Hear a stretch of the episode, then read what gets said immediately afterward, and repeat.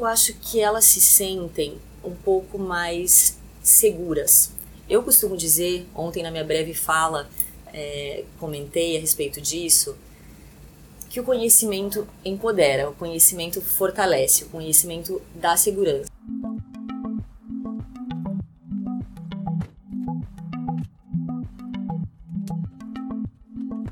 Bom dia, boa tarde, boa noite. Esse é o SmackCast, o podcast da Escola Superior da Magistratura do Estado de Ceará. Hoje eu recebo a juíza da 11ª Juizado Especial Civil e Criminal de Curitiba e presidente da Comissão de Estudos para a Implementação do Projeto Mulheres na Política no Tribunal Eleitoral do Paraná, doutora Flávia Viana. Bom dia, doutora. Bom dia, Jackson. A gente está tendo aqui um seminário, um curso, vamos dizer assim, aqui na SMAC, que aconteceu ontem, dia 5, e hoje finaliza, que é dia 6, sexta-feira. E a gente vai falar com a doutora Flávia um pouco sobre mulheres na política. E eu queria falar assim, como é que nasceu esse projeto Mulheres na Política? Ok. O projeto, Jackson, nasceu lá no Paraná, em Curitiba, a partir de uma ideia que tivemos é, com o objetivo de orientar, de treinar, de capacitar mulheres para que elas se sentissem de fato encorajadas a construir suas candidaturas e que de fato as suas candidaturas fossem eficientes. Então, percebendo que só as cotas não eram suficientes, com todas aquelas notícias sobre as candidatas laranjas e tudo mais, é, surgiu a ideia de capacitar mulheres, de treinar mulheres, de oferecer, de, de oferecer a própria justiça eleitoral um curso com essas matérias. Eu fiz uma visita à OEA, Organização dos Estados Americanos, em Washington DC, em abril do ano passado. Eles têm um programa muito interessante para países da América Latina, é, que, por meio do qual eles incentivam mulheres ao ingresso na política. Quando eu voltei a, ao Brasil e fiz essa proposta ao presidente, o então, ao então presidente do TRE, o desembargador Gilberto Ferreira e o diretor da escola judiciária eleitoral de lá, o Dr. Antônio Franco, e ambos abraçaram o projeto e eu presidi a comissão. E foi um trabalho muito bonito. Legal. Uhum. É legal que a gente vê é, essa ajuda, porque às vezes a gente pensa que a gente não vai ter aquele apoio todo do pessoal, mas ainda bem que o pessoal abraça a causa, Sem não é verdade? Sem dúvida. Então, como é que tu vê assim é, a importância e o impacto desse projeto que causa nas mulheres que querem ou que pensam futuramente em participar da vida pública? eu acho que elas se sentem um pouco mais seguras.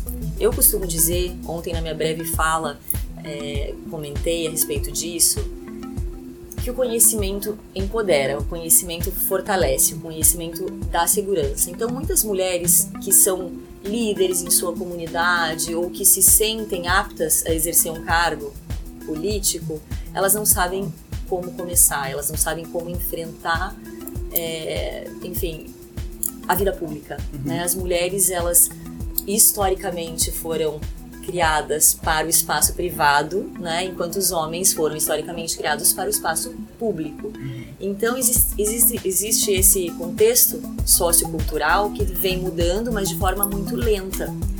E eu acho que as mulheres, elas têm que ter esses instrumentos, essas ferramentas que a gente tenta fornecer por meio desse curso, desses cursos, dessas palestras, elas têm que ter isso para se sentirem mais seguras, para que se que se sintam de fato com coragem de enfrentar, de se expor publicamente e de enfrentar essa guerra política, que a gente sabe que não é fácil.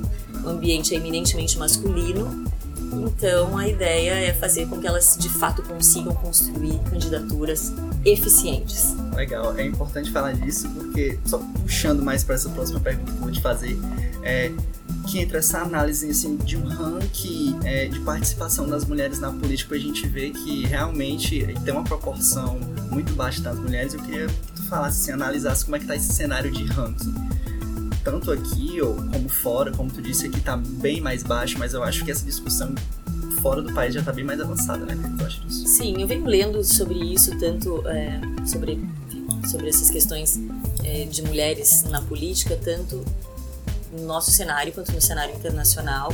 Eu posso te dar dados da uh, Interparliamentary Union, que é a União de Parlamentos, Internacional de Parlamentos, a gente podia em tradução livre dizer assim. O Brasil num ranking de 190 países, ele está na centésima quinquagésima segunda posição, ou seja, muito mal colocado no que diz respeito ao número de mulheres na Câmara de Deputados, seria na Câmara Federal. O Brasil, hoje, tem, até 2018, eram menos de 10% de mulheres na Câmara Federal, né, deputadas federais. Em 2018, houve um aumento significativo, hoje são 15% o que ainda é muito pouco, Jackson, considerando que as mulheres representam mais de 50% da população e do eleitorado. Então, a ideia é realmente que se aumente essa participação. É, e esse é o cenário que a gente vive. Em outros países é, da América Latina existe a paridade, né? países mais avançados, é, de fato, tem um número maior. A gente tem o exemplo da Finlândia, né? uma primeira-ministra de 30 e poucos anos, que é mulher, mas são aspectos culturais que a gente vem, a gente tem que vencer aos poucos. E, e com cuidado e com, por meio de diálogo, eu, eu, eu sempre digo que a gente tem que trazer os homens para o diálogo, para o debate, porque a maior participação feminina não é, não beneficia só as mulheres, beneficia a sociedade como um todo. Bacana. É, e trazendo essa fala que tu falou é, das mulheres tentarem se preparar mais para aparecerem mais na vida pública, é, a Débora estava falando um pouco sobre essa questão de media training. Como é que tu vê esse contexto assim das redes sociais para alavancar mais e potencializar mais é, o movimento feminino na política? Eu acho esse treinamento, esse media training, eu acho muito importante. Pelo seguinte, é, como eu falei anteriormente, as mulheres elas uh, não costumam ser treinadas para o espaço público, né? Então, se você pergunta para mulheres se elas têm medo de falar em público, muitas delas dizem que sim, e isso é natural. A ideia do Media Training eu tive lá, em, já, já lá pro curso do TRE, então eu convidei a Débora, Bacana. porque eu tive aula com a Débora num curso da, da Universidade de Colômbia, é, em março do ano passado. Ela foi visiting escola da Colômbia, me deu aula nesse programa, que é um programa da Colômbia, que tem aulas no Rio de Janeiro, aula em Nova York e tal. Ali me despertou a necessidade de fazer alguma coisa, a minha vontade de fazer alguma coisa. E eu chamei a Débora para Curitiba e conversei aqui com o Dr. Ângelo e com uh, o pessoal, enfim, da SMEC, da EGE, para trazê-la para Fortaleza também. E porque eu acho uh, que esse treinamento hoje é muito importante, porque mais do que nunca a, a exposição ela não, não é só por meio da imprensa, então não é só uma entrevista, a exposição se dá também na, nas mídias sociais. Então, eu acho muito importante para essa questão que eu mencionei antes da, da, segurança da mulher. Então, ela saber como se posicionar se um, um, repórter vier fazer uma entrevista, como se posicionar, como falar, como gesticular, se ela for gravar um pequeno vídeo para postar no seu, na sua página do Facebook, na sua, na sua página do Instagram. E eu acho que isso tudo faz parte do que eu, do que eu comentei da construção, né? Então eu sempre falo da construção. Então assim, a ideia é dar uma base, que é a base teórica, por exemplo, uhum. técnica que está sendo dada hoje pela Orleanes de forma exemplar, quanto essa essa base é, mais de, de auxílio na construção da imagem. Então isso vai fazendo com que as mulheres se sintam seguras para uhum. dá a cara para bater. Isso mesmo. Usa, não é? é Usando é. esse termo. Não que é vai verdade? funcionar para pré-campanha, não é isso? E todo o andar da, da... Exato. E assim, num primeiro momento, Jackson, é importante que, que eu diga isso a você, para que a mulher possa se posicionar de forma firme e consistente perante o próprio partido. Porque, como eu falei, como é um ambiente muito masculino, eu acho que a mulher mais segura, mais firme, ela pode convencer o próprio partido de que ela tem mais chance de ser, de ser, de, de receber votos, ou seja, de que ela de fato representa um capital político para o partido. Então, assim, a, primeiro, a, primeira, a primeira pedra, ou seja, o primeiro obstáculo é o, são os próprios partidos, que tem que ser eminentemente, enfim, dominados por homens. Por homens, né? Uhum. Legal, Flávio. Então, me fala um pouco, assim, é, como é que tu escolheu assim entrar de cabeça nesse tema de representação feminina na política? Você falou da Débora que ela, né, também é, ela deu, deu um insight é, assim, não foi? inicial, foi exatamente isso. Então, Jackson, eu vinha estudando a representatividade feminina no judiciário desde 2018. Ah. Eu tenho contato, eu trabalho com relações internacionais vinculadas à magistratura desde 2013. Então, eu tive contato com essa pauta da representatividade feminina é, nos organismos internacionais já há algum tempo. E eu não via essa discussão muito presente no Brasil. Uhum. Até que em 2018 comecei a estudar isso com mais profundidade. No judiciário, não vou falar do judiciário agora, mas existem algumas discrepâncias ainda, né? Então, muitas mulheres na base da carreira, à medida que, que, que se vai subindo na pirâmide, o percentual de mulheres ele diminui.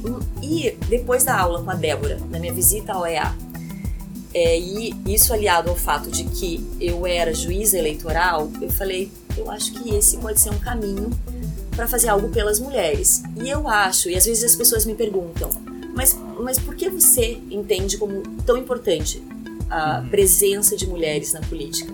E o que eu digo é, tem essa questão, tem a justificativa numérica, né, que é do percentual, mas tem a justificativa que eu digo que é a substantiva, que é as mulheres se estiverem em maior número, elas podem trazer pautas de interesse das mulheres, de assuntos que elas veem talvez com mais profundidade do que os homens, temas relacionados a assédio sexual, a transporte, a segurança de transporte público, até a iluminação pública, enfim.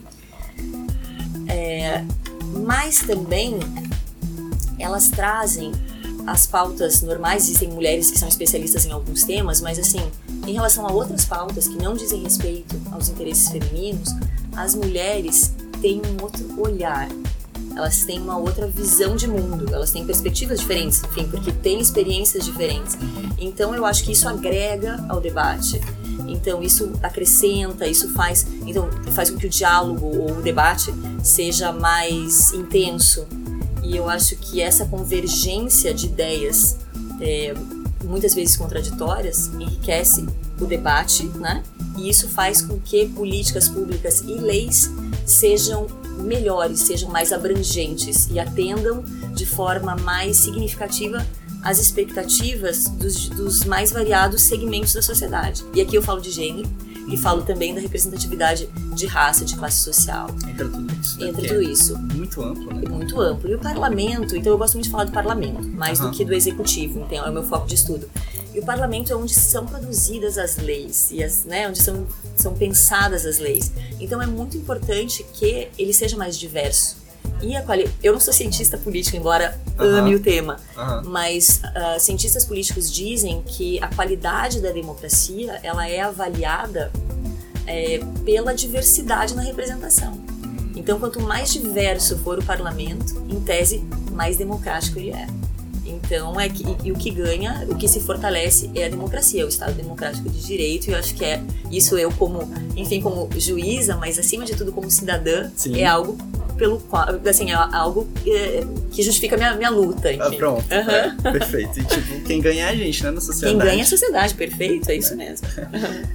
Doutora Flávia, quer deixar um recado final aos convidados, alguma dica, alguma coisa? Não, eu quero deixar, Jackson, o meu agradecimento à SMEC, a Escola Judiciária Eleitoral do, do TRE Paraná, a, a, aos juízes, né, meus colegas Ângelo, Ângelo Vettorazzi e Roberto Viana, e também a todos vocês, né, os funcionários da SMEC, os funcionários da EGE, que me receberam muito bem. Eu falei agora pro, pro Roberto Viana uhum. que eu já me sinto em casa aqui em Fortaleza. Então, assim, é só me convidarem que eu voltarei quantas vezes, enfim, quantas vezes for necessário. Eu gostei muito de estar aqui e para mim foi um prazer ver o envolvimento dessas mulheres cearenses fortes, é, sentir que, eu, que há muita motivação, há muita vontade. Eu ontem falei para elas, eu quero ser convidada para posse pra de vocês. Posse. então eu né? agradeço muitíssimo, Jackson. Muito Legal. obrigada. Queria agradecer a participação da doutora Flávia. Segundo nossas redes sociais, SMECTJC no Instagram, SMEC no Facebook, SMECTJC lá no YouTube. Você encontra palestras, seminários e cursos e tudo que acontece aqui na escola. Um abraço a todos e até mais.